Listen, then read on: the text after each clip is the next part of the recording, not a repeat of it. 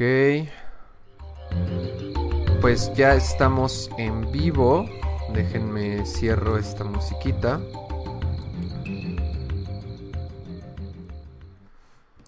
Ok, ok, banda. ¿Cómo están? Saludos, saluditos. Gusto, gusto en saludarles. Eh, denme un segundo porque ya no se escuchan estos homies, pero es porque estoy teniendo unas adaptaciones de audio. Listo, ahora ya se van a oír. Listo, bienvenidos. Este es Geekstasiwatl, programa número 23. Y pues Cool. muchas gracias que estén aquí, qué bonito que pasen, qué bonito que se presenten, ojalá lleguen muchas personas. Y pues bueno, yo como siempre soy Gerardo Castillo, su host de este programa y el profesor de música Fernando Santandreo, el verdadero y auténtico moderador, jefe de la música de este podcast. Entonces, bienvenido el Hola, hola. Fernando, como siempre. Y Buenas esta noches, noche... Bienvenidas, bienvenidos. Esta noche tenemos con nosotros la presencia de un invitado súper especial, súper padre. Como cada 15 días les traemos personas nuevas en el mundo de la música. Hoy está con nosotros Roy Martínez, que como Muy ven bien. su set está mucho más trabajado que el de cualquiera de nosotros. Qué, qué envidia, pero qué envidia. Qué gusto Roy, ¿cómo estás? ¿Cómo te encuentras esta noche? Muy bien, muy contento por, por la invitación, pues. Tremendo maestro. A mí me dio clases el profesor Fernando.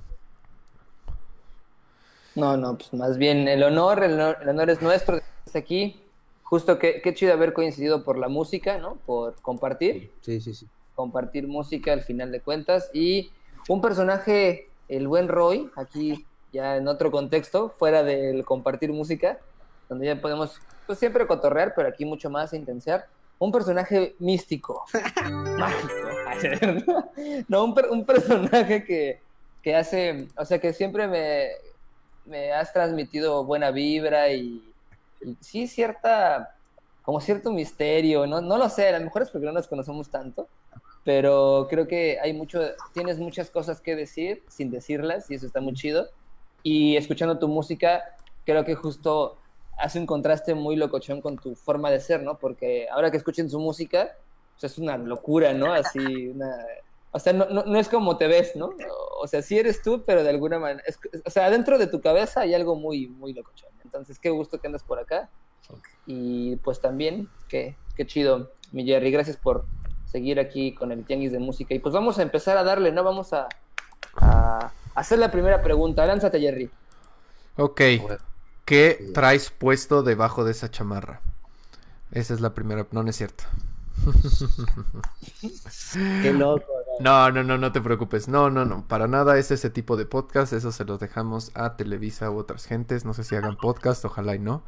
Este, pues bueno, no, Roy, eh, pues qué gusto que estés aquí, qué gusto que nos, nos des este miércoles de Tianguis de Música. Eh, yo quería empezar por hacer un ligero address eh, para que no haya elefante en el cuarto, si me lo permiten. Y lo hago desde pues mi postura de ser pues un poco quien dirige estos podcasts en combinación con el apoyo de muchas personas, entre ellas Fernando, Jero y todos los demás. Eh, este podcast se iba a realizar el lunes. eh, Saludos pero- a Jero. Saludos al Jerito que ahí anda. Eh, se iba a realizar el lunes, pero por motivo de la marcha y la protesta que se hizo el 8 de marzo, decidimos posponerlo porque eh, pues consideramos que el diálogo estaba en otro lugar y no queríamos, no, queríamos entrometernos en ello, pero no quería tampoco no decir nada porque pues yo nada más quiero invitarlos a la reflexión, a la escucha y después, porque Fer y yo no somos así, no nos tomamos este como provecho por ah vamos a hacer algo así en chinga porque porque tal fecha después Fer y yo haremos alguna sesión donde eh, pues platicaremos de esto más a fondo justo con chicas de la música.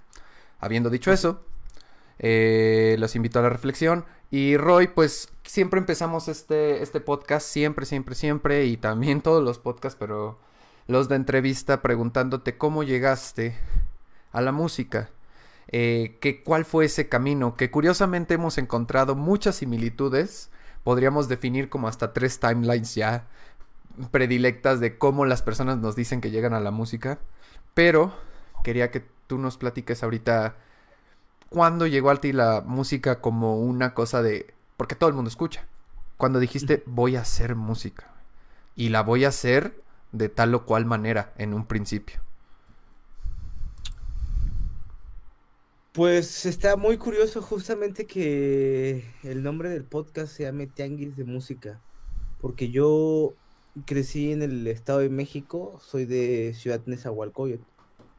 Eh, entonces, en, en, en, la esquina de la, de la calle donde, donde crecimos se ponía un tianguis, o se sigue poniendo un tianguis, y para yo llegar a mi primaria tenía que cruzar esa calle. Entonces, entre esas dos calles se ponía un puesto de música.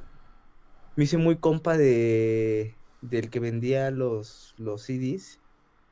Y como pues con el tianguis la banda va a chelear, este compa se ponía ultra pedo en el tianguis. Y me, me pedía paro, ¿no? Que me quedara yo a cargo de su puesto y me daba chance de escuchar todo lo que traía, ¿no? Entonces traía Limbisky, Linkin Park, así de todo, ¿no? De Prodigy. Entonces ahí fue como, o sea, de, por sí en casa tuve como mucha, me inculcaron muchísima música, ¿no? Mis papás son melómanos y, y siempre estar viajando como a los pueblos de, o de mi, de mi mamá Oaxaca o de mi papá Veracruz, era pues ir con con cassettes interminables, ¿no? De, de, música. Entonces todo el tiempo estábamos escuchando música.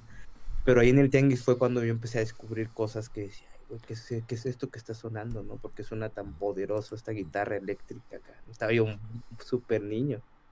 Y yo creo que ahí, desde ahí empezó la curiosidad porque mi hermano, por alguna razón, llevaba cosas a la casa. Llegó con una mixer que le vendió un amigo de la secundaria y, nunca la solté. O sea, desde que llegó la agarré y me puse a intentar empatar rolas, ¿no? Como que me nació una pasión ahí.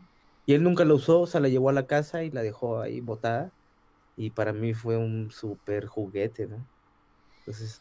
¡Wow! Qué loco. Además, qué chido lo del tianguis, ¿no? Porque, o sea, digo, eso de que hablábamos, Jerry, lo que decía de que todos, de alguna manera, los que hemos, o los que hacemos música, tenemos algunas líneas similares de cómo iniciamos en este viaje. El mío no, no fue así, pero mucho de lo que escuché, justo, muchos de, las, de los primeros discos fueron piratas y fueron comprados en un tianguis, en unas bolsitas, en, en Amecameca, en el Estado de México. Y justo ahí, ahí fue una, una, historia, una historia este, chida porque mi jefe es el que me decía, oye, este, cómprate este disco, ¿no? Él como que me estaba recomendando la, música. Y en el tianguis había un güey, Lalo se llama, Lalo igual, es un güey, es Lalo, Lalo de Amecameca, que vendió eh, discos durante, creo que 20 años, ¿no? 20 años, ya dejó de vender hace poco, justo por, pues que ya no es negocio, ni siquiera eso, ¿no? Entonces, eh, ya dejó de vender, pero estuvo como 20 años vendiendo discos en un tianguis y justo hace cuenta que yo llegaba así, eh, yo creo que no sé si es la misma edad que tú, pero igual como a los 12, 13 años, en primero segundo secundaria, llegaba y, este, que si tienes el de Rush, eh, que si tienes el disco de King Crimson, este, y de ese cuate los, sí tenía todos los discos realmente, casi siempre. Si no los conseguían, o sea, te decía, el próximo viernes te lo tengo, papi. sí, a huevo.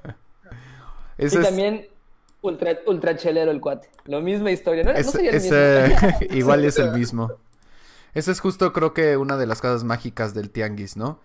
Que, que, que, aquí se intenta recuperar un poco, pero pues un día, un día en el futuro, cuando no haya pandemia, estaría increíble eh, hacer un verdadero tianguis de música, mi Fer, traer a como esa reunión que intentamos hacer de fin de año del año pasado, pero imagínate la presencial en un espacio poniendo todos sus discos, un intercambio de rolas.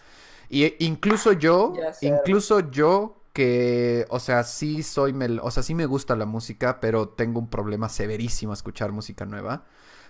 Pero se me desarrolló desde que empezó el Spotify y el YouTube, que te encierran en este loop infinito de ponerte las cosas que oyes, porque, pues, pues ¿por qué vas a querer escuchar algo diferente, no? Eh, antes, la neta sí iba al puestito o al, o al San Cosme, a la chingada. Yo soy acá más del centro. Y ahí, güey, pues a ver qué hay. ¿no? Que esté el nuevo de Moby, que esté el nuevo de los Black Eyed Peas, ¿no? Yo era fresón, que esté el nuevo de Gorillaz, que esté el nuevo de Robbie Williams, que así. Entonces era, venga, pues acá, con 30 varos tengo música como para dos semanas, ¿no? Para escuchar. Y escuchaba los discos completitos. Pero bueno. Además, qué, locura, ¿no? Las promociones de 2 por, 2 por 30 o, ya llévate 3 por 42. Así, cosas así. no, la primera vez que yo conocí la lagunilla, me volví loco, así con 100 pesos comprabas una cantidad increíble de, de CDs, ¿no? Y con fundas bonitas, ¿no? Así está, otro, otro rollo. Qué chido. O, sí, sí. O las compilaciones, ¿no? Ya los de MP3, ¿no? Cuando oh, no manches, llévate toda la discografía de no sé quién en, 20 pesos. Sí, sí, sí. Y, la compres y la compresión de bits a todo lo que daba, así, güey. horrible la calidad de audio, pero será. Sí, sí. Oye, Roy, ¿y de cómo pasó? O sea, platícame de este momento, o sea, ¿cómo fueron esos experimentos de niño con la, con la mixer? O sea, ¿qué, qué, qué empatabas? ¿Qué te gustaba? O sea, ¿cómo...? ¿Qué edad tenías? O sea, ¿qué, ¿qué, niño estás hablando? ¿El niño de 30 o el niño de 10? ¿El, niño de 28 con su podcast o...? Sí, cuando tenía No, tenía ah, unos 11, 12. Con un, con, con así, mi amiguito de la infancia, pues nos poníamos a, con un estéreo y un DVD a, a intentar mezclar hip hop. Nos gustaba mucho el hip hop. Sí, había mucho. Qué loco.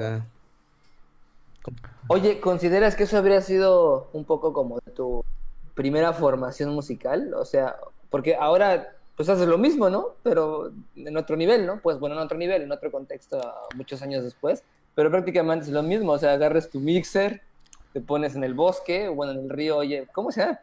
¿Río, qué? En, la sesión. Pisquiac, y es lo mismo que hace no sé cuántos años. Sí, sí. Sí, yo creo que sí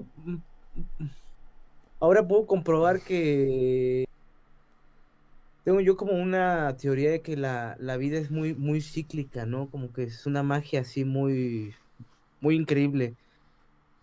De este tianguis que te digo que se ponía ahí en la esquina de mi casa, esa calle se llama Coatepec.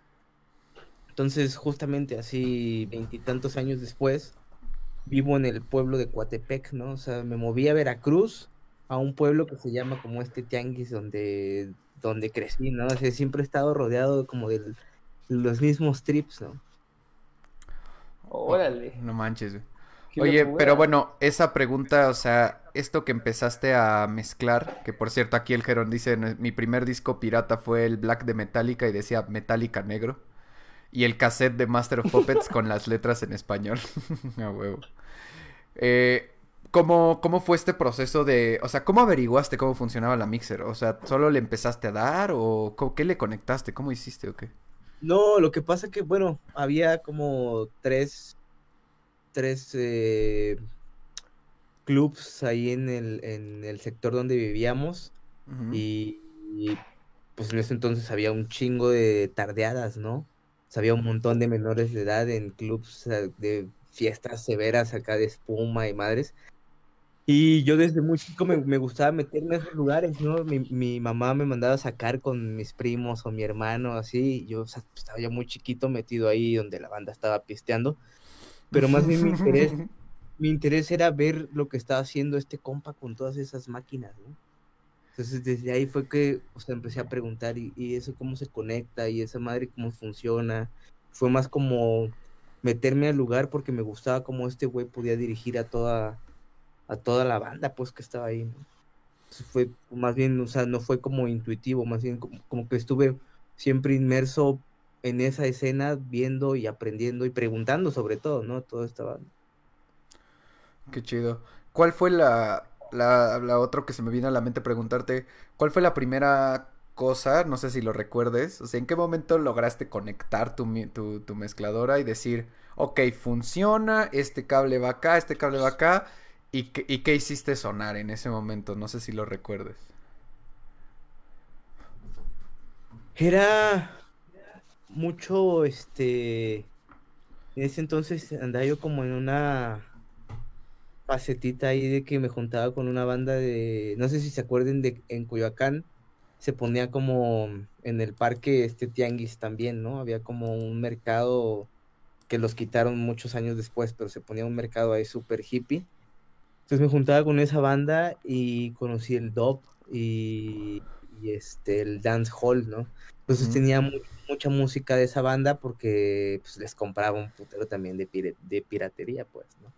Entonces esos eran los discos que tenía y lo que intentábamos, ni siquiera empatar, era más bien como ya conocíamos las canciones, era hacer estos cortes, ¿no? Ya más o menos como que había visto que no era como em, empatar tal cual, ¿no? Porque ya, o sea, ya eh, bien hecho y aprendido, pues fui a la escuela a, estudiar este, esto, pues, ¿no? Pero de primera instancia, pues era nada más como el cambiar de rolas, ¿no? Y empezar a hacer fiestas, pues, ahí para la banda de del vecindario donde estábamos, que era lo chido, pues, no ver la reacción de la gente. Ya teniendo el equipo. Fiestas de espuma. Fiestas de espuma, a huevo. Qué chido, hermano. Qué chidito. Está bien padre esa forma de descubrir eh, el instrumento. No sé, Fer, eh, esto seguro ya te lo he preguntado antes, pero eh, para ti, ¿cómo fue esa sensación de descubrir tu, tu yo musical y decir, o sea, esa, ese momento donde dices, ah, mira, toco vergas, o bueno, puedo hacer algo chingón?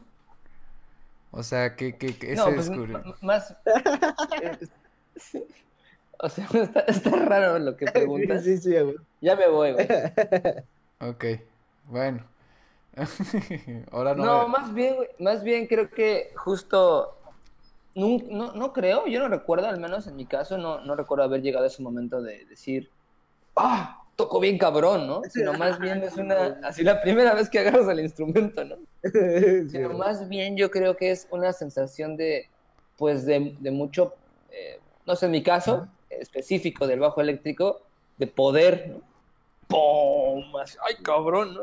¡Pum! La, la, la, sensación de, del bajo y, de, y de lo que proyecta el bajo eléctrico y cómo vibra, literal, ¿no? O sea, o sea, vibra y hace que vibre la bocina y el espacio. Pues eso, eso para mí fue el, el primer enganche, ¿no? De alguna manera. Pero, o sea, la primera experiencia que recuerdo justo no, no fue tan agradable, de hecho, ¿no? Eh, como la, la, de Roy, ¿no? Que habla de fiestas de espuma y no sé qué tantas cosas, ¿no? no, lo vas a soltar nunca con las fiestas de espuma, güey, jamás. Eran increíbles, güey, la neta. Sí, sí. Es que, es que justo me dieron ganas de una. Pero bueno, la, la, primera experiencia que yo tuve, por ejemplo, fue desagradable hasta cierto punto. O sea, yo, por ejemplo, empecé a tocar en la secundaria igual, a la misma edad, 12, 13 años y con la idea de echar desmadre, ¿no? Justo, en la fiesta. No sé si de espuma, pero en la fiesta. Y entonces la idea era, no, pues vamos a hacer una banda de rock y que la chingada. Y, y entonces con un cuate, Cristian, si me estaré escuchando por ahí, él fue el que me dijo, oye, vamos a una banda de rock, ¿no? Va, va, va. Y entonces conocimos a otro cuate, ¿no? Y yo, yo escogí y me, me, tocó, de hecho, también un poco el tema del bajo eléctrico. Entonces, del bajo eléctrico con una guitarra de cuatro cuerdas, ¿no? O sea, ni siquiera un bajo eléctrico. Y ya no estuve ahí, estuve ahí dándole el según al bajo eléctrico, nos íbamos al cerro a tocar y a pues, echar desmadre. Unos tres meses después, tocamos en, en, unos 15 años. Bueno, nos invitaron a unos 15 años de una amiga y la amiga dijo, mis, mis cuates tocan música, ¿no? Y ya le pidió permiso a los músicos de, de versátiles que estaban ahí y pues así como todos poco obligados, pues va, ¿no? me subía y ya nos fuimos a tocar y era un bajo de cinco cuerdas, ¿no? Entonces yo ni siquiera sabía que la quinta cuerda del bajo era diferente a las cuatro cuerdas de la guitarra, ¿no? Yo dije, no, pues solo es, toco desde la cuerda que está más arriba. Y no, esta cuerda se agrega, ¿no? Realmente tendría que haber tocado desde aquí. No, tocaba y sonaba horrible, ¿no? Así. Entonces no fue una experiencia tan grata realmente la primera vez que estuve en un escenario eh, tocando un bajo. Pero la emoción y, la, vibra de crear música, pues yo creo que desde la primera vez que te enganchas, si te enganchas bien, ya no, ya no te vuelves a ir, ¿no? Y por eso seguimos aquí. Claro.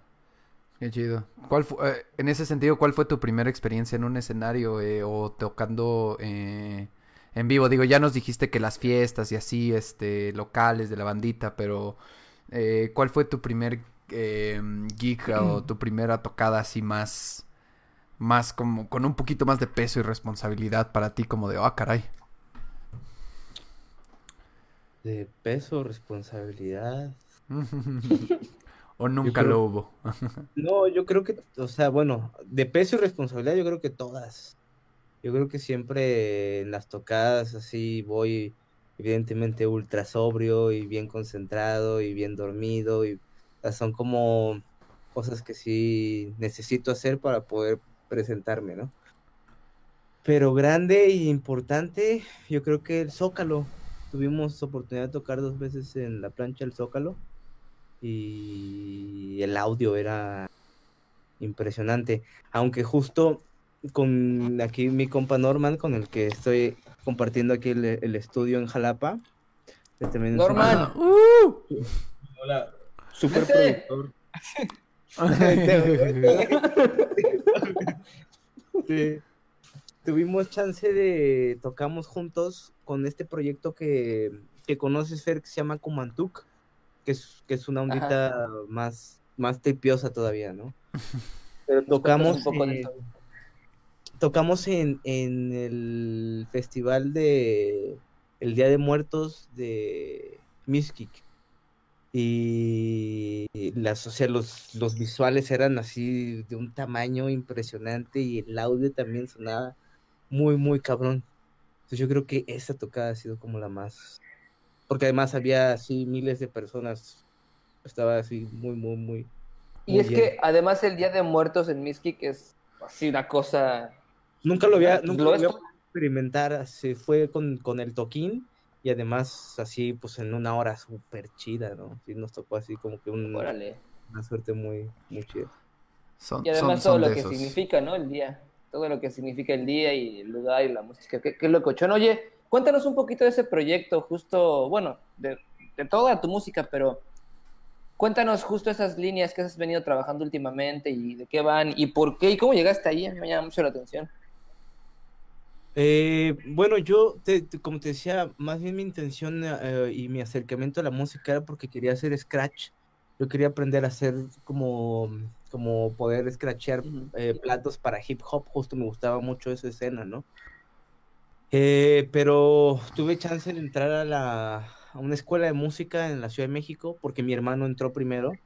Tengo un hermano mayor que es médico, pero él, él como que pues, estaba también como más, más avanzado, ¿no? Entonces todo lo que hacía él quería yo también hacer, ¿no? Entonces se metió a la escuela de música y, y, pues yo tenía como esa idea justo ya con la mixer en casa y, y esa onda. Quería aprender a hacer scratch, ¿no? Entonces me metí a, a la escuela y pues me dieron clase de apreciación musical y otras cosas y nunca aprendí a hacer scratch, ¿no? O sea, conocí el techno, la música electrónica hecha con sintetizadores y me quedé, wow, espérate, creo que esto es lo mío, ¿no? Y ahí me quedé.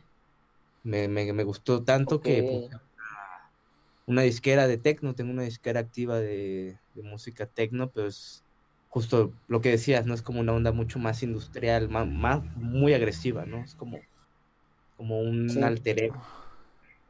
Justo, ¿no? O sea, justo, justo. Exacto. Ya, ¿por qué, por qué alter ego? ¿Por qué dices lo del alter ego? Me interesa esa. Porque, porque no, yo no soy una persona agresiva para nada, creo. Soy, soy muy... eh, Pues les preguntaba, ¿no? Si tenían censura en su programa, pues para como no romper sus lineamientos, ¿no? Ah, por cierto, no la hay. En absoluto. Digo, no, no, no, no, no, no incentivamos ni toleramos discursos de odio, pero todo lo demás es. Además, Pues- ¿qué, qué propiedad, ¿no? De preguntar, además. Sí, sí, sí. Qué Y, calidad. y, y ese, ese, ese proyecto es... Para mí ha sido como, o sea, en la música encontré como... o- observaba mucho como todos estos artistas que hacían música súper agresiva, ¿no? Como de Prodigy, que es una, es una banda inglesa de, de breakbeats, de música electrónica, súper ponchada. Pues cómo podían expresar y sacar como todo su, su rabia y todo su enojo en, en esa música, ¿no? Entonces yo como que desde muy chico canalicé eso y aprendí a, a justo como sacar muchas emociones a través de estos, de estos proyectos. Entonces, casi no he sacado nada, pero tengo muchísimo material que está por salir, que justamente es eso, ¿no? A mí me da, me da como pena sacarla, yo creo, porque más que rolas dance floor o locas, pues más bien para mí son como escenarios o, o vivencias o más bien pues, emociones totalmente, ¿no? Como músico uno justo hace eso con su música, ¿no? Intenta expresar lo que, lo que trae ahí adentro. Si eres honesto con la música, ¿no? Si más bien haces como cosas trenderas o cosas que se parecen a lo que están haciendo los demás, pues supongo que va por otro lado la música y también es válido, ¿no? Pero sí, pues más bien por eso es como un alter ego Roy Martínez. Oye, digo, tú, tú, Fer, tú, Fer. Adelante. Tú, Fer, Ok, tú, Fer, ok. tú, Fer. Esto del escenario está bien chido porque justo, y el tema que tocas de, pues, lo, la música, pues, popular, ¿no? La- las formas que se tienen que seguir, ¿no? Eh, esta idea de crear un escenario, estaba escuchando esta sesión que con nos compartiste. Ahorita hay que poner música, por cierto, ¿no? Sí, Pero- es, es justo lo que iba, pero si quieres termina tu punto, Fer, porque nada más yo iba a decir justo, escuchemos ese alter ego, ¿no? Pero termina eh, tu punto. Y terminamos la idea del escenario musical, ¿no? Porque me gusta mucho eso. O sea, creo que podemos hablar un poco de serie de escenario. Ponle, Jerry. Póngale, maestro. Ok, Roy, ¿quieres, eh, justo en esta nueva idea, quería ver como más o menos qué quisieras que escuchemos ahorita, si lo de SoundCloud, si lo de YouTube, eh, ¿qué crees que estaría chido poner ahorita para ejemplificar este alter ego que el que hablamos? Eh, em, podría ser, mira, de la de, de YouTube.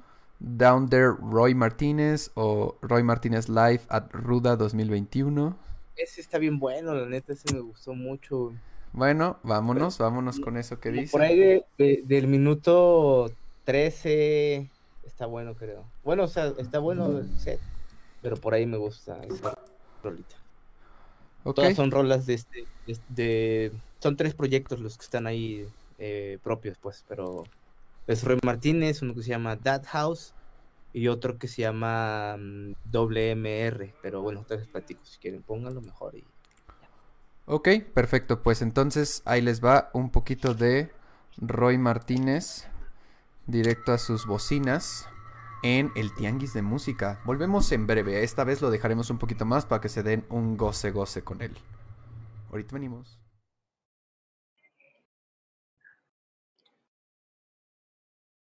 ¿Ya puedo hablar mal de ti, Jerry?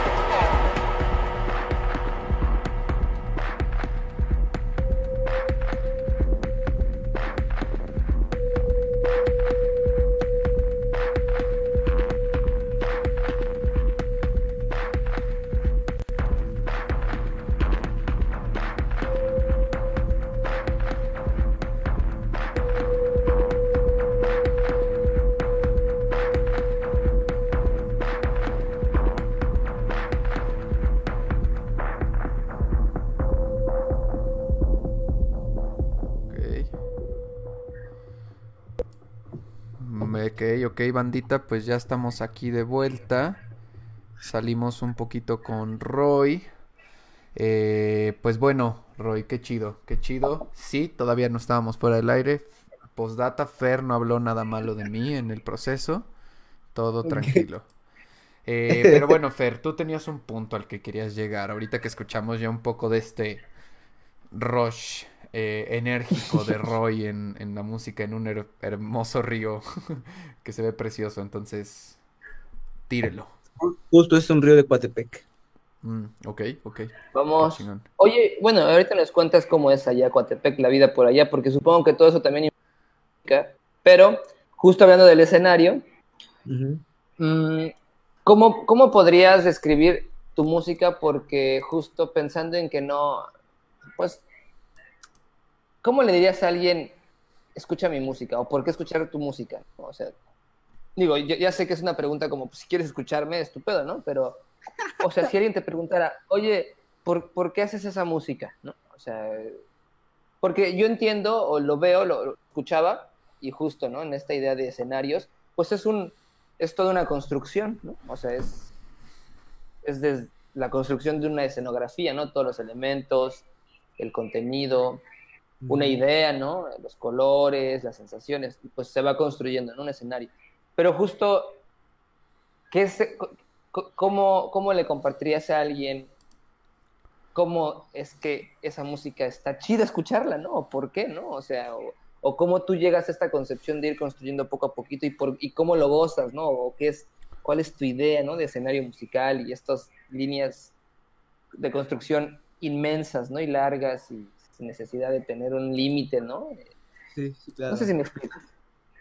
Escenario, bueno, o sea, Para empezar, me gusta mucho como... Eh, lograr hacer que la gente pueda visualizar lo que sea, ¿no? O sea, que, que, haya como una especie de, justo lo que decías, como una construcción, ¿no? De, me gusta pensar mucho mi música como una onda cinemática, ¿no? Si no es la mejor construida, pues, pero es, me gusta como tener ese tipo de cambios de repente como muy, muy contrastantes. Eh, ¿Y por qué la recomendaría? Yo creo que todavía estamos en el proceso de, de, lograr este convencer lo que decías, ¿no? Cuando dices que ya eres increíble, bueno, pues es, es, un proceso muy largo, ¿no? Yo creo que para que lo digamos va a estar muy complicado. Pero bueno, yo la música que escucho, la que a mí me, me nos, nos, gusta escuchar mucho todo el tiempo, eh, estamos escuchando música, es música que que nos rete, pues, ¿no? Que no sepamos cómo, cómo se generó el sonido, ¿no? De, desde que empecé a hacer música electrónica, como la onda de los sintetizadores, que puedes generar sonidos infinitos con los timbres que quieras y sabes modular los electrónicos y sabes además procesarlo por cosas y aplastar el sonido y hacer sonidos que nunca hayas escuchado. Yo creo que a la gente que escucha mi música, pues hay mucho de eso, ¿no? Como que lo que intento hacer son eh, si, si, es bajo una base rítmica a lo mejor eh, muy conocida, un cuatro cuartos o algo un poquito más, unos ritmos más sincopados, tiene muchos sonidos o muchos sintes escondidos eh, con patrones muy raros, ¿no? Entonces creo que si quieren escuchar como algo, si no único, eh, yo creo que diferente, pues recomendaría escuchar mi música, ¿no? Como. Esta idea de timbre único o de sonido único está bien chida, ¿no? Justo, ¿no? Un sonido que nunca has escuchado, no en el sentido romántico, ¿no? De, escucha mi banda, un sonido que nunca has escuchado, sino literalmente, ¿no? O sea, sí, literalmente sí. es como decir, come una fruta que nunca has probado, ¿no? O sea, sí, obviamente vas a querer. Sí sí sí, sí, sí, un sabor que nunca has experimentado. Eso, uh -huh. eso está súper padre y, y esto yo lo llevaría un poco que no sé si fue invención de Fer o es algo que tú le mencionaste, pero que hablamos de música electrónica y música del presente, ¿no? Eh, lo mm. mencionamos en el flyer y lo mencionamos en la comunicación, pero justo ahorita me hace sentido mucho esto, ¿no? Música del presente, o sea, ¿por qué? Porque es hasta este presente que nos toca vivir, digo, yo sé que ya tiene muchos años gestándose esto, varias generaciones, Pero llega un punto donde ya es el acceso es tan amplio, tan fácil. Fernando está trabajando Barrio Maya justo con herramientas tan fáciles de acceder con a todas las personas para producir música. Y entonces ahora todo el mundo prácticamente puede convivir con sonidos no naturales. Es decir, sonidos en frecuencias, en, en timbres, en espacios, en armonías, con multipluriarmónicos y procesos digitales que nunca podrían existir sin, en otra herramienta. Entonces, pues dos cosas que quería como eh, platicar contigo es una, pues cómo fue tu proceso de estudiarlo, o sea, cómo te sentiste al descubrir este, este camino hacia lo electrónico y estos sonidos del, del, hoy. Y, y, también, pues, ¿qué piensas ahorita de, de, esos, de este sonido, del sonido sintetizado y, y su función musical de alguna manera? Ah, yo creo que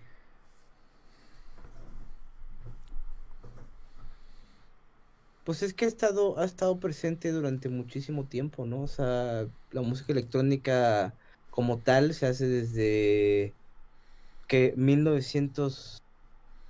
1915 o 20 fue que este vato inventó el, el término, ¿no?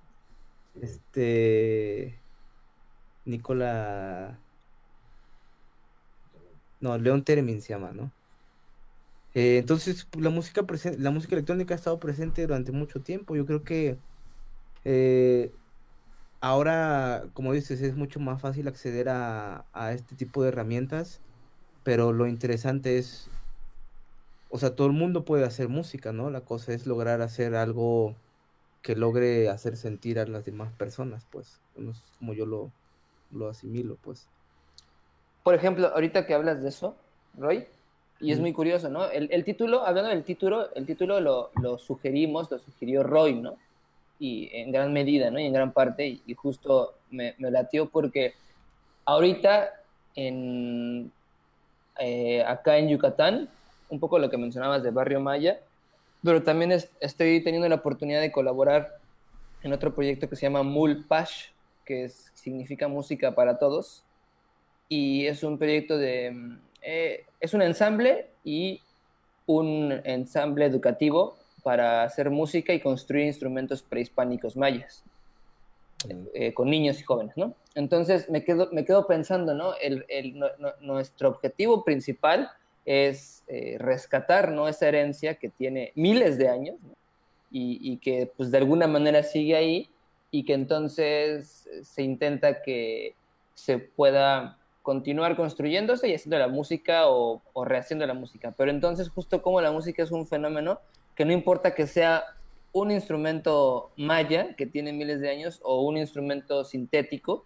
que, produzca un sonido completamente nuevo, ¿no? Sino justo más bien la idea de que todos podemos hacer música y a lo mejor ya el medio podría pasar a segundo plano, ¿no? Si, O sea, no sé, me quedé pensando en eso, ¿no? Ahorita hablando de, de esto del presente, bueno, pues eh, la música electrónica tal vez sí es, es, es, pues es lo de esta época, ¿no? Porque pues, al final de cuentas, como ya habíamos hablado en programas pasados, llevamos 35 mil años haciendo música, ¿no? Entonces, digo, apenas tenemos con la música electrónica 100, 80 años, ¿no? No sé, 100 años, ¿no? Vamos para 100 años, ¿no? Entonces, eh, pues imagínate todo lo que le resta, ¿no? A la música electrónica. Sí, claro. Sí, sí, sí. Y esta... ¿Por qué no echamos una rolita? Ok, ok, ok. Sí, podemos, podemos echar una rolita y seguirte preguntando. Eh, ¿Qué te parece si ponemos algo de, de tu SoundCloud tal cual? Ah, puede ser. Sí, sí, porque podríamos poner esta de Down There o Industrialización. Industrialization. Eh, es, un podcast, es como más bien como un, un set ahí para unos amigos que tienen un set. ok, ok. Pero puede ser, si quieres, este... Ándale, Down There está buena. Una rolita muy corta y está como... Interesante. Ok, ok, pues justo, creo que algo, algo cortito. Sí, es, es, pues es lo de esta época, ¿no? Porque pues, al final de cuentas, como ya había, ahí se escucha mi voz. Una rolita muy corta, ahí está. como- Perfecto, pues bueno, vamos a escuchar esto y volvemos en breve para seguir platicando con... Va,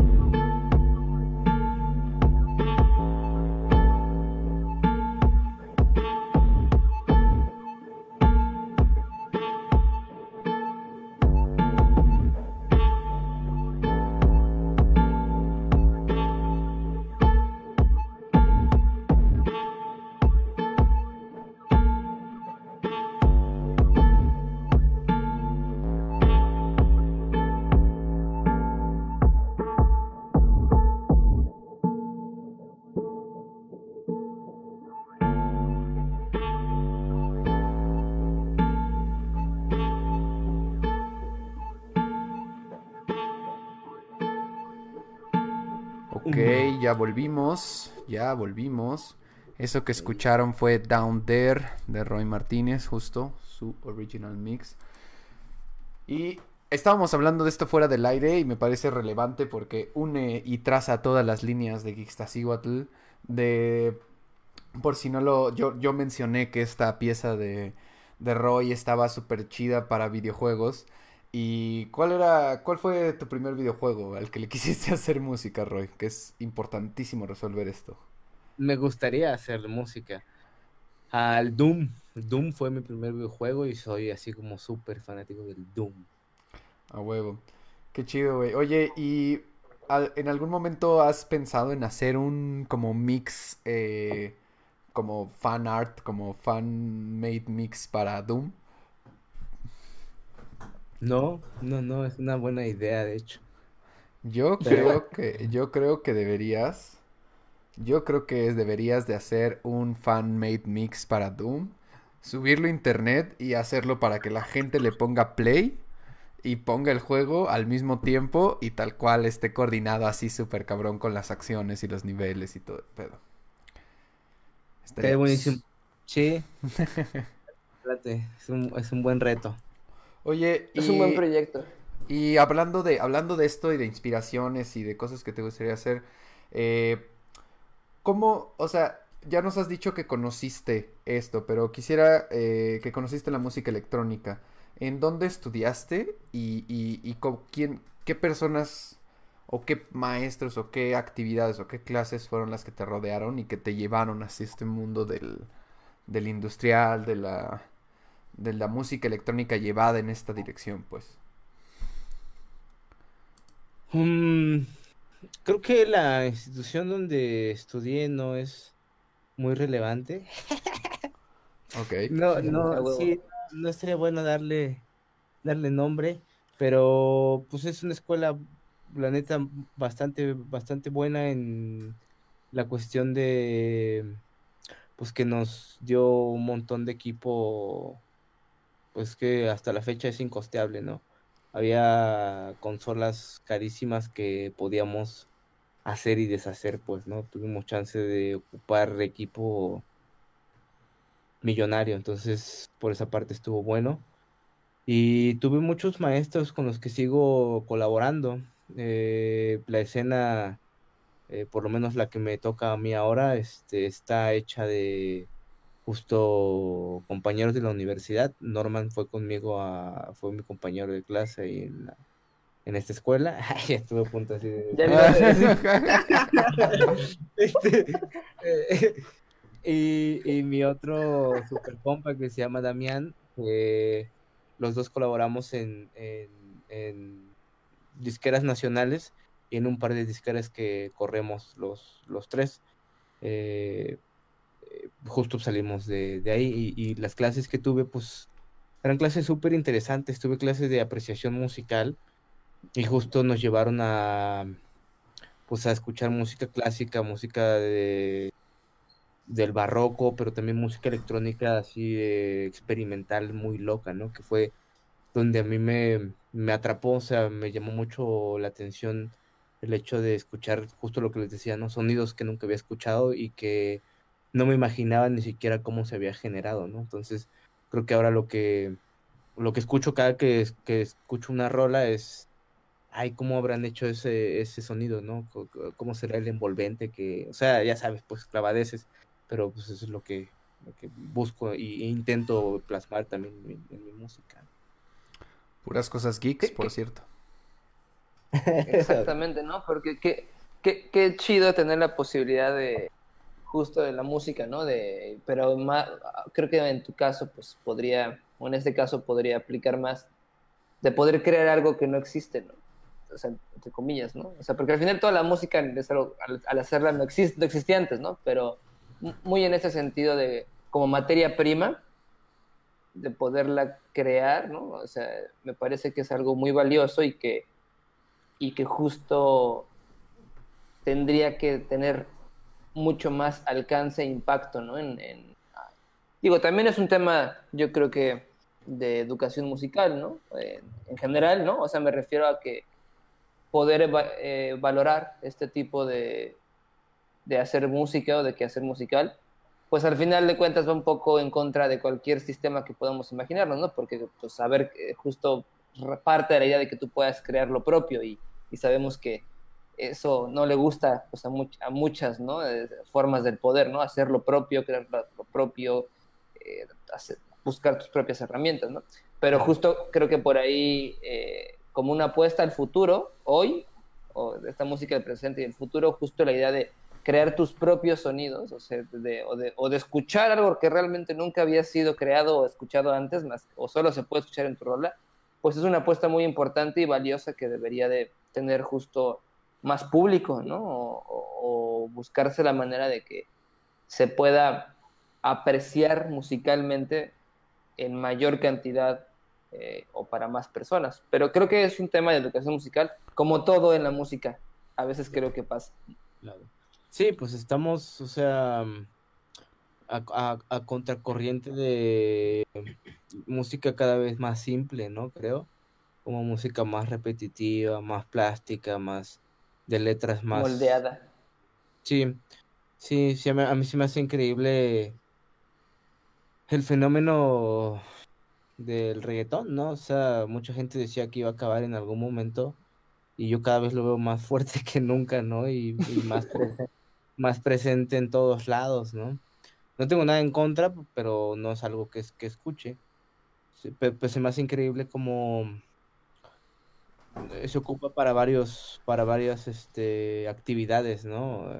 Yo ahora estoy, eh, tengo un mes como yendo a una rehabilitación, a una alberca, y le decía yo a la, a la dueña que se me hacía increíble que nos pusieran reggaetón para nadar, pues, ¿no? o sea, no, no, no, no me motiva absolutamente nada, ¿no?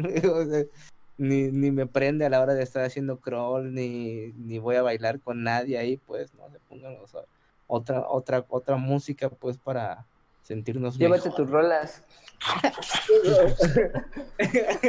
Sería más loco.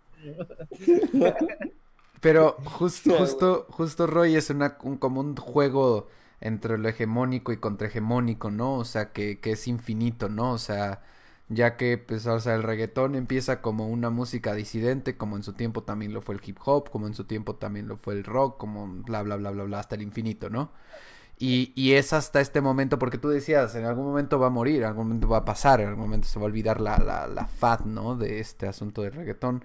Y más bien lo que pasó es que llegó llegaron las disqueras, llegó eh, Hollywood, Los Ángeles, no sé, llegaron los gringos y, y le metieron un ching, le inyectaron así un chingo de dinero a eso y, y, las estrellas más grandes del mundo haciendo reggaetón y entonces pues nos, o sea, más bien como hace la máquina eh, y la máquina sabe hacer, pues se lo comió como se ha comido todo lo demás, ¿no?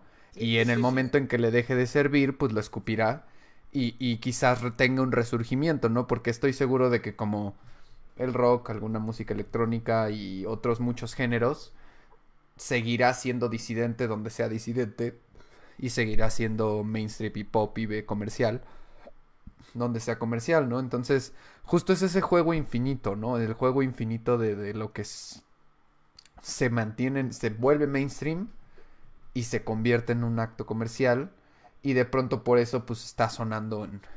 Es decir, ¿no? O sea, no estamos escuchando a una... a un grupo de chavas o chavos, este, puertorriqueños, mexicanos, colombianos, que están haciendo reggaetón, quizás, pues hablando de protesta social, ¿no? Quizás ellos no van a llegar a, al mainstream, pero seguro se sigue haciendo. En ese, en ese sentido, ¿tú cómo vives esta relación con con, el público y tu música? O sea, ¿cómo has sentido a la gente y cómo te has sentido tú em, pues presentándote en vivo y así? ¿Cuáles han sido tus experiencias? como Roy Martínez he tenido muy, muy pocas presentaciones porque justo creo que hasta apenas voy a sacar eh, material que me gusta a mí, ¿no? O sea, que, que siento que ya tiene el sonido que, que, que que me la quería este, presentar, pues, ¿no?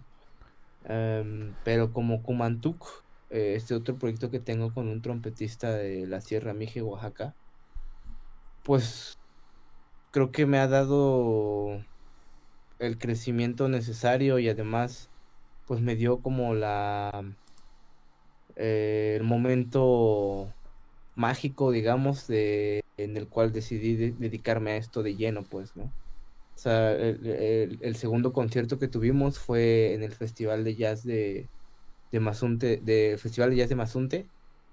Y estar en ese escenario fue, o sea, fue, me acuerdo que volteé a ver a mi compa, el, trompetista, y le dije, güey, quiero hacer esto siempre, ¿no? O sea, el hecho de mandar mis, mis frecuencias y que además la gente respondiera de la manera que respondió, se, se sintió única, ¿no?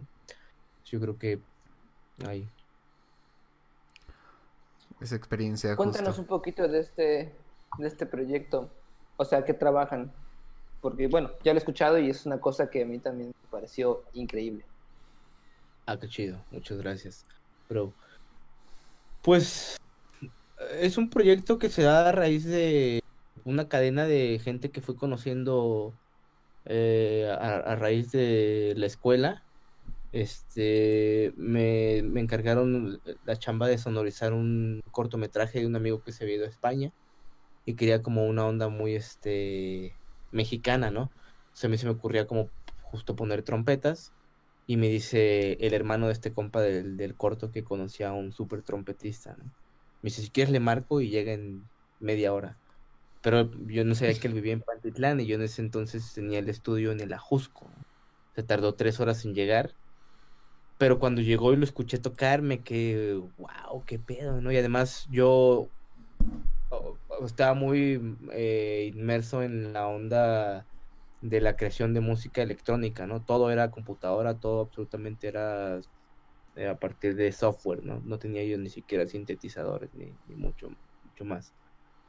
Y menos había este microfoneado un instrumento real, ¿no? Fue el primero que así poner ocupé el micrófono que me había comprado así ya hace varios meses y este y en vivo empecé a procesarlo, a meterle efectos y me voló la cabeza, me quedé, wow, eso está muy loco, ¿no?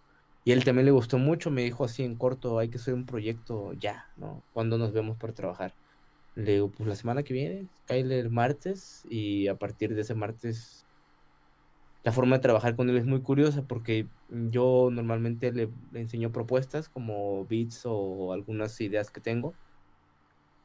Y él, pues es un trompetista súper experimentado, ¿no? Entonces me deja a veces una hora, hora y media de material de trompeta, ¿no? O sea, ahí la, la, la, bronca o la chamba que viene después de eso es seleccionar de todo ese material ideas que formen una frase y pueda yo hacer una rola, pues, ¿no?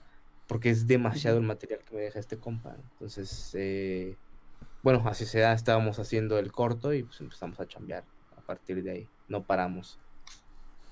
Y, y está bien cabrón porque justo, pues digo, nosotros tenemos relación con el, el la cultura mije también, mm. por un, un, carnal, ¿no? Y, y yo también, a partir de él, tuve otras experiencias con esta, comunidades y vaya que tienen una forma muy cabrona de ver la música, ¿no? Y lo mismo, tú ves a cualquier cuate mije y toca bien cabrón, ¿no? Así, y, y, traen una idea de la música muy clara y pura, ¿no? Y honesta, ¿no? Lo que decías eh, creo que creo que eso radica mucho también en, en la cuestión del oaxaqueño, ¿no? La gente de Oaxaca es súper aguerrida, entonces el hecho de mm, ponerles el reto de aprender el lenguaje musical. Si ellos dominan el lenguaje, o sea, además de su lengua natal, dominan el español porque les obligan a aprender castellano y además les ofrecen aprender lenguaje musical. Entonces, desde bien morros dominan esos idiomas y, y, para ellos tocar es una forma de expresarse, ¿no? O sea, yo lo veo con este compa, con, con mi trompetista y me quedo, wow, o sea, ni siquiera le digo en qué escala estoy, ¿no? Agarre dice, ah, estás en, en este compás y estás en esta escala y se pone a improvisar y me deja, te digo, horas de una locura que trae en la cabeza ese compa, ¿no? O sea, sí traen una, una disciplina severa, ¿no? Yo lo he visto despertarse a las cuatro y media, cinco de la mañana a soplar la, la pura boquilla de, de, la trompeta para empezar a hacer como ciclos de respiración, ¿no? Entonces temprano está como que súper clavado en su instrumento, ¿no? Pues está muy cabrón. Sí, sí, están muy cabrones. Y, y, lo, más cabrón es esta fusión que es contigo, ¿no? Porque son músicas muy distantes, entre comillas, pero no, ¿no? Volvemos a lo mismo. Está muy loco. Sí, no.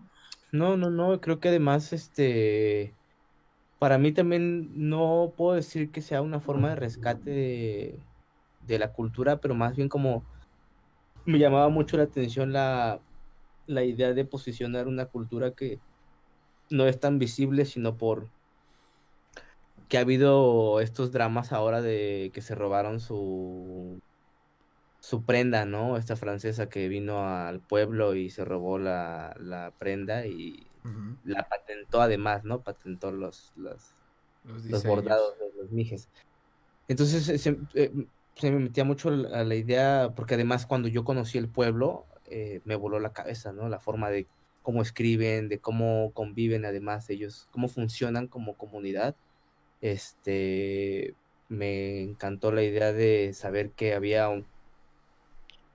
muchos Méxicos dentro de, dentro de, México, ¿no? Porque pues, ellos funcionan con usos y costumbres y yo nunca lo había visto, o sea, tal vez había leído un poco, pero no había salido mucho de, no conocía mucho la República más que con ese proyecto que nos dio chance de ir a Sonora, a Guadalajara, a, eh, estuvimos en eh, Pachuca, o sea, conocí un montón de lugares por el proyecto, por, por justo la gestión que hizo este compa con todo este, este, este power y esta identidad que tenemos con, con y acercamiento con las comunidades indígenas y logramos mover el, el proyecto por ahí.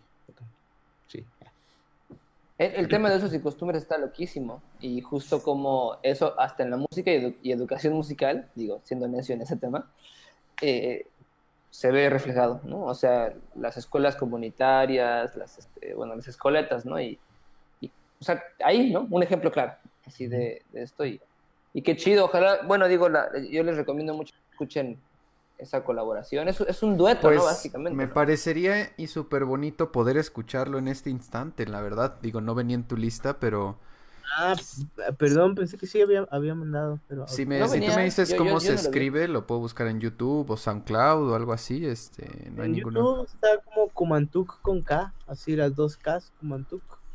Aparece. Co- Comantuc, ok. Ku- Kumantuk. Capricho 24, variación. La boda de Luis Alonso, obertura. ¿Son esas? No, te voy a pasar un... Kumantuk. Kumantuk. Ah, ok. Comantuk. Esto es otra cosa, entonces. Acá, acá está en el, en el chat. Ah, ok, perfecto. Ya lo, ya lo veo, ya lo veo, ya lo veo. Perfecto. Bueno, pues, ¿qué les parece si escuchamos algo de Kumantuk? Y regresamos, pues, para empezar a darle cierre a este programa de esta noche deliciosa. Quiero aprovechar para decir que aquí desde el principio Muñoz Luis ha estado friegue y friegue en saludarte y yo nada más no le doy la palabra. Entonces, saludos, Roy, el, atentamente el Big Brother. También por acá- justo de mi barrio, de Nesa. Saludos, hermanito. También por acá está Melissa Castellanos, que siempre nos sigue. Eh, acá nos dice Big Brother, presente. Saludos, carnal. Un abrazo desde Nezahualcóyotl. Eh, Jerónimo dice: Yo viví en Coatepec de bebecito. Muñoz Luis nuevamente a mi homie. Entonces creo que está muy contento. Y Melissa eh, de últimas dijo que con todo este asunto de Comantuk y la relación que hay con la música Mije, qué bonito. Y corazones. Entonces, pues vámonos con esto que pusiste en el chat, el cual tendrán que ver un segundo para yo ponerle clic. Zip. Perfecto, hermanos. Pues entonces ya empezará empezará a sonar en sus bocinas algo de Kumantuk. Disfrútenlo. Y Juncas dice, saludotes mi bro, increíble el máster. Ah, El Broy. Broy. Volvemos en un minuto.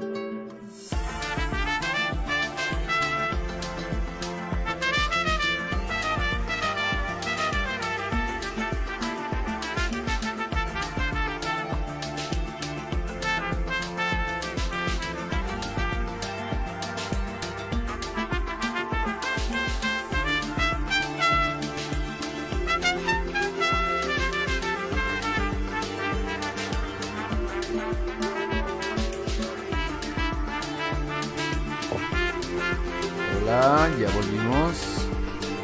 Esto que escucharon es Kumantuk cinemático. Una, una bien, bien, bien chida combinación. La neta, felicidades, güey. Está bellísimo. Yo nada más hablabas y hablabas y hablabas de este proyecto y yo así de, ¿por qué no está en tu playlist, güey? Se oye increíble. Entonces, bueno, y sí, ya lo escuché y se oye increíble. Eh, entonces, bueno, ya estamos po- aproximándonos como al final de este, de este podcast, eh, pero quería como que el último tema que podemos tratar eran dos, pero el primero es, eh, sé que tienes eh, una disquera activa y sé que tienes Sí. este estudio en el que muy bonito estás iluminado ahorita en, en Coatepec, Veracruz. Entonces, pues me gustaría que me platiques un poquito como de, de tu disquera, qué es lo que están haciendo, de tu estudio, qué están trabajando, o sea, como...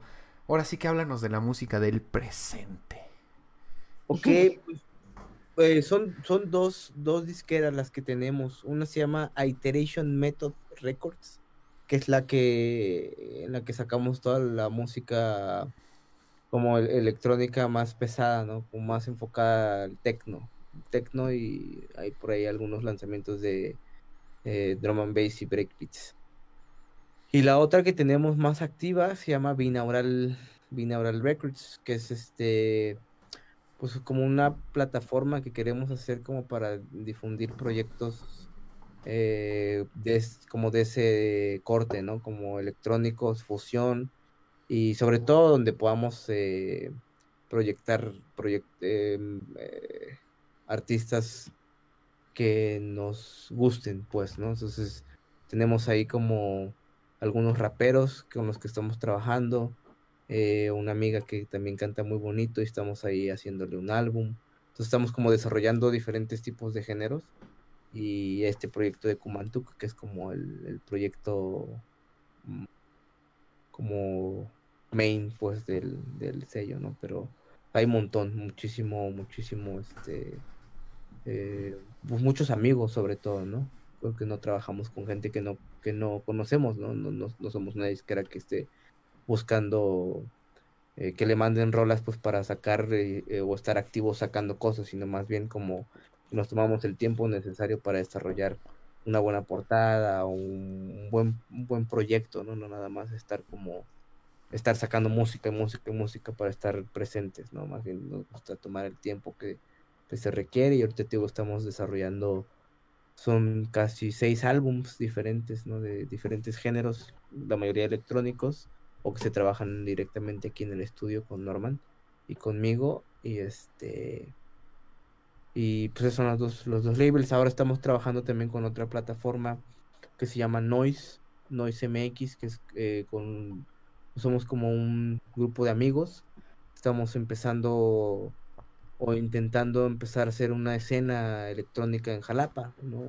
Con, propuestas justo de este, como este tipo de corte, ¿no? Como propuestas ya diferentes, ¿no? La, escena aquí en Jalapa estuvo un, un ratote atascada con, con puro house o con pura música super soft, pero porque pues, la gente cree que le da miedo a la banda, ¿no? Y yo creo que más bien es el momento ahorita idóneo. Acabamos de hacer una fiesta. Eh, con las medidas este, necesarias, por De supuesto. espuma. Ah, de espuma. de- no, y, y, o sea, con unos visuales de otro amigo que hace unas cosas también increíbles. Son como un de muchos artistas que estuvimos ahí reunidos, eh, ¿no? Así con visuales, con música, con pusimos un bazar de, de ropa, bueno, estos compas pusieron un bazar de ropa, pusieron este invitaron así varias marcas locales, entonces como intentar impulsar a la banda local y hacer estos eventos con todas las precauciones que se tienen que hacer, espuma. Perfecto, mira, la espuma puede tener gel antibacterial. Trae, de hecho, trae para el COVID. Trae, perfecto. Mira, y, quizás la fiesta de espuma es lo que nos pueda salvar de tener fiestas espuma del presente. La espuma, del presente. qué chido, qué chido, mi Roy. No, pues suena chingoncísimo y creo que justo está bien padre esto de... Eh, ¿Sí? claro, invítanos y no sé si quieres aprovechar ahorita que pues ya estamos ahí, que no sé si quieras dar un grito, un shout out a algún proyecto que estés trabajando, que tenemos aquí unas personas escuchando, si algo de lo que están trabajando en Binaural que escuchen, que igual y ahorita no pondremos en este podcast, pero pues digo, al fin y al cabo están trabajando contigo, entonces recomendaciones pues completamente bienvenidas. Eh, sí, pues eh, del proyecto personal como Roy Martínez estoy terminando de hacer como el primer corte para sacar justo el primer álbum que, que hago con este proyecto después de ocho años que, que empecé con ese nombre. Este, se va a llamar 1990 porque justo eh, cumplo 30 años y creo que pues, es una forma de celebrar, ¿no? Que seguimos aquí a pesar de todo este panorama, ¿no? Pero también se vienen varios proyectos bien interesantes, sobre todo con todos mis, mis amigos, ¿no? Con, con Norman vamos a sacar un set que grabamos en San José del Pacífico que quedó una locura. Eh, estamos grabando un documental, justo el documental de Kumantuk, porque vamos a cumplir siete años. E, este, septiembre cumplimos siete años. Y pues ha estado bien chido que justo pues no nos hemos peleado, no hemos funcionado como una, pues, como una, o sea que como una unidad súper fuerte que nos reunimos simplemente para crear, ¿no? Para crear y expresarnos, platicar algunas cosas, pero no nos metemos más, este, más allá, más bien es como un colectivo que nos dedicamos a hacer música, ¿no? Como, como el proyecto va de, de un, es un ser que se descabeza, nosotros tomamos como esa, esa, esa metáfora y esa, esa leyenda del pueblo. Eh, a la hora que componemos o, o, tocamos, ¿no? Nos quitamos la cabeza y nos quitamos las como la racionalidad y justo estas cosas que entorpecen las relaciones y más bien intentamos ser más pasionales, ¿no? Hacer más música y menos dramas, pues. Entonces, eh, vamos a cumplir siete años y estamos haciendo un documental con otros genios del video, este, de aquí de Jalapa. Entonces, ese también va a estar muy bueno. Yo creo que a finales de año ya tendremos ese docu coloreado y sonorizado y va a estar muy bueno. Tenemos tomas de, de justo esta fusión, ¿no? Que es la Ciudad de México o bueno, el Estado de México. Tenemos unas tomas de Neso así impresionantes. La fusión con la sierra, ¿no? Tenemos tomas también de, del cerro donde estos compas hacen sus rituales y tienen como todos este, estos procesos todavía más ancestrales. Por ahí va. Wow.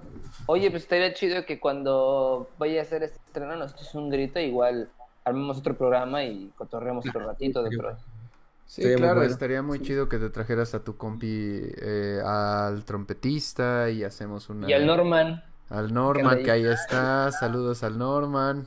Norman, vente. Saludos, carnal, ahí, el, el, eh, en, en, un presente. Míralo, míralo, ahí está. ¿Qué pasó, mi hermano? Saluditos. Bueno, pues vamos a reiniciar el podcast ahora para hablar con Norman de toda su historia musical. No, pues qué chido, muchachos, qué chido que están creando, qué chido que están fuera de la ciudad, qué chido que están descentralizando el pedo. Eso es este algo que pues admiro tanto porque pues uno como rata de ciudad que soy, del centro de la ciudad, no, o sea, es algo que a lo que uno siempre aspira o ha aspirado, pero también me da un culo tremendísimo, entonces pues los admiro un chingo, qué chido que la están armando y, y güey, la música que están haciendo, la neta, a mí me gusta mucho, a mí personalmente me gusta mucho, entonces yo sí puedo, puedo decir que voy a escuchar mucho más de, de Comantuk y de Roy. Y pues en espera de que hagan la colaboración con Norman, Roy, para que hagan pichen su música para el Doom 3. Entonces, bueno, espero. Claro. Pero ya es como el Doom 6, carnal. Bueno, sí, pero Doom 3 de la nueva, de la nueva línea de juegos, porque ya Ah, a partir de 2006. No, si yo sé de esto, mi hermano, no me quieres, quieres dormir al velador, güey. ¿Cómo crees? Sí, ya vi, ya vi, aquí atrás tienes toda tu colección de games. Y un Boss Lightyear. Oh, y un Boss Lightyear, güey. Y es original, ¿eh? Traído de Este- Disney. Wow. Est- Estaría chido, estaría chido también armar un programa con la bandita de Oaxaca, ¿eh? de Jalapa. De Estaría- Jalapa. O sea, igual como pensar en ¿Y ese, hacer ese un... cuadro no es tu compa de Raúl? ¿Es del Urias? De Raúl Urias, ¿no? El cuadro ahí atrás. Ah, sí, es de Raúl Urias. Yo trabajé con él en un este en una producción de una de un comercial para una esmalte de uñas. Entonces sí, sí, sí, el Raúl Urias es compa y vive aquí en la San Rafael, entonces pues, shout out ahí al, al buen Yes. Raúl Urias si anda por aquí. El normal Háblale, hizo dile que la- venga. La, la música, dile que venga. La música, a un- a- al- el proyecto que hizo Toro, ¿no? Sacó ahí un, un video y me pidió una rola para su para el video de Instagram. Ahí chéquelo, está chido. Perfecto. Órale. Chequen al Raúl Urias, Qué es pequeño un es el mundo. tipazo. El, mu- el- el mundo es pequeño y aquí lo tengo enmarcado con su Ah, print sí, que me regaló en eh, la mundo. producción. Está Pues buenísimo. bueno, compañeros, estamos aquí ya sobre la línea final.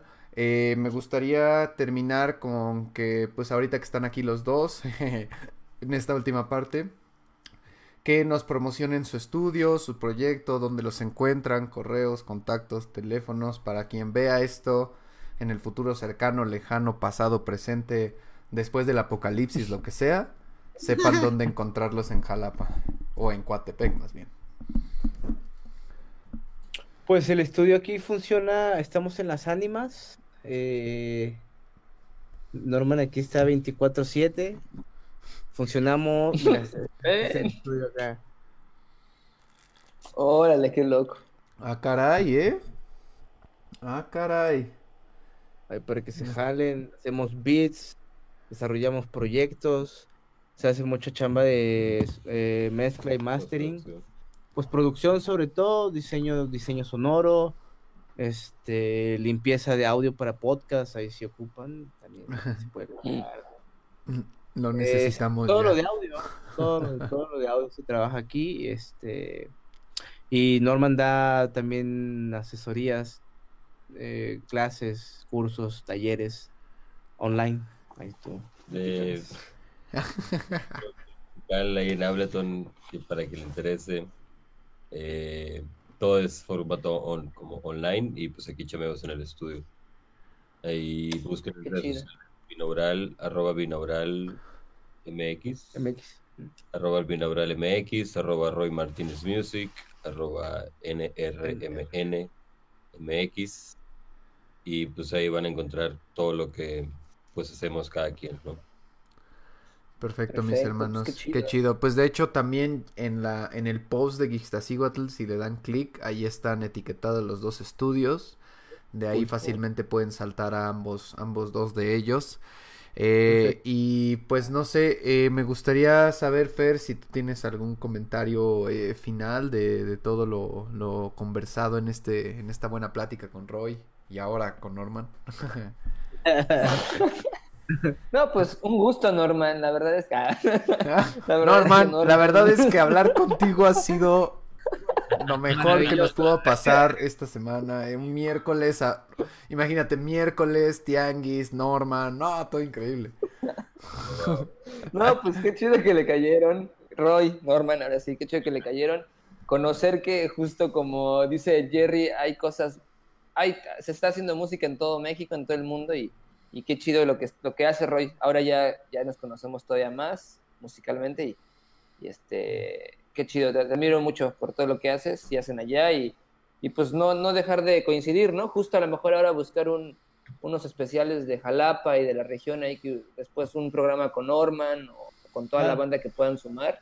Eh, Es importante para seguir haciendo comunidad porque pues al final todos andamos por aquí y, y eventualmente eh, pues enlazar con todos los músicos que han participado en, en el Tianguis, pues está chido seguir haciendo esta comunidad y que el Tianguis se vaya haciendo más grande y no está de más, ¿no? Toparnos entre toda la banda que hacemos sonido. Sí, claro, Eso, pues yo te mando, te mando toda la, la, la comunidad que somos aquí para que vayas ahí contactando y vayan agendando, porque pues, es mucho, la neta es así, estamos en un momento en el que Jalapa se volvió ahorita un lugar de de arte machín, nos está llegando mucha gente justo intentando descentralizar, mucho músico, mucho productor, muchísimos artistas visuales o gráficos, tatuadores están regresando a Jalapa. Entonces está haciendo como intentando hacer esa comunidad de arte, ¿no? De este primer evento que se hizo como de música.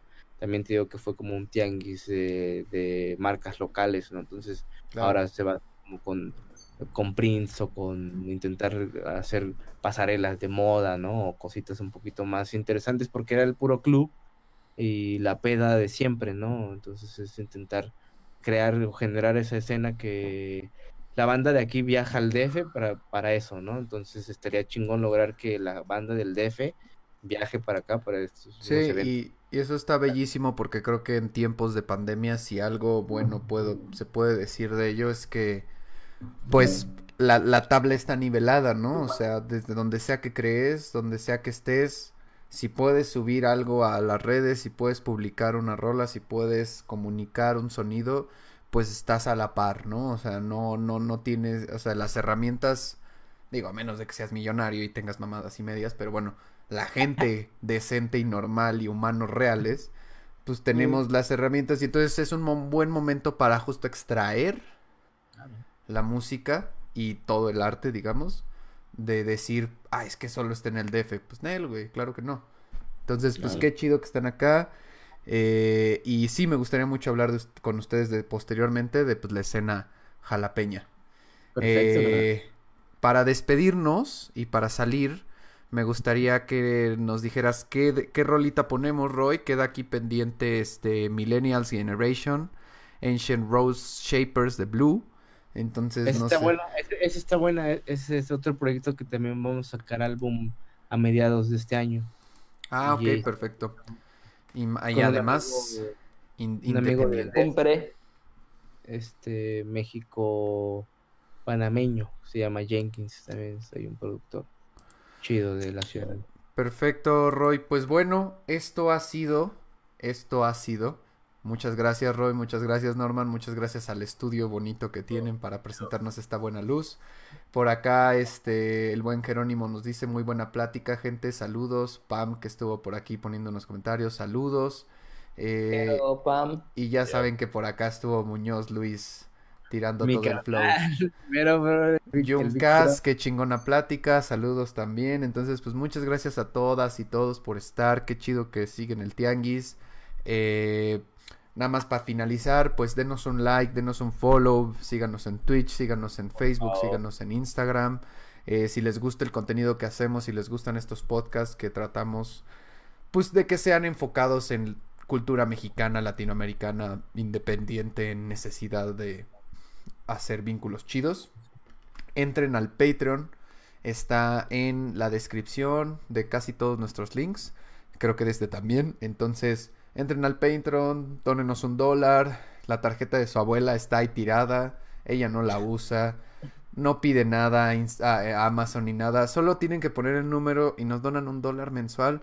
Y ¡pum! nos ayudan a seguir aquí y a seguir creciendo. Entonces, la de su mamá, su tía, su abuelo. Y después de que tengamos afiliación con Twitch, pues suscríbanse a esa madre, nada más con Amazon Prime. Entonces. Yo tengo un Patreon, un Patreon donde tengo fotos como más sensuales. también si me, quieren, donar ahí algunos, algunos Pues para todo, para lo que sea, hay que sobrevivir, hay que sobrevivir la pandemia. Ah, Dile todo, díganle a sus abuelas. Sí, sí, sí. Miren, si no apoyan el Tianguis, por lo menos apoyen el OnlyFans de, de Roy. Entonces, pues muchísimas gracias, chavos. Qué chido platicar con ustedes. No se me desconecten todavía pero nos vamos a ir con algo de música. Esto es Ancient Roads Shaper. Se llama Blue. Nos vemos, gracias. Nos vemos, que creían que ya me iba, pues Nel. Te van a donar puros señores, pues lo que sea, ni los conozco. señores o no, pues que vengan. Y se vengan.